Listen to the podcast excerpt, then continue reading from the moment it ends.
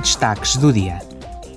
Amanhã, em Bruxelas, a Presidente do Parlamento Europeu, Roberta Metsola, abrirá a sessão plenária solene para assinalar o Dia Internacional em Memória das Vítimas do Holocausto. O Presidente de Israel, Isaac Herzog, discursará perante o Parlamento e, em seguida, os eurodeputados respeitarão um minuto de silêncio.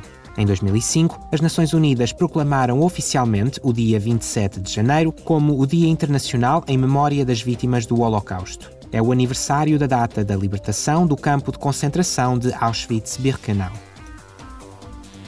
Também amanhã, a presidente Roberta Metsola deslocar-se-á a Madrid, onde se reunirá com o primeiro-ministro de Espanha, Pedro Sánchez.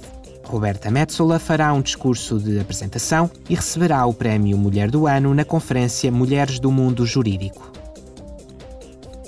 Ontem, a Comissão dos Assuntos Económicos e Monetários trocou pontos de vista com Meredith McGuinness, Comissária dos Serviços Financeiros, Estabilidade Financeira e União dos Mercados de Capitais.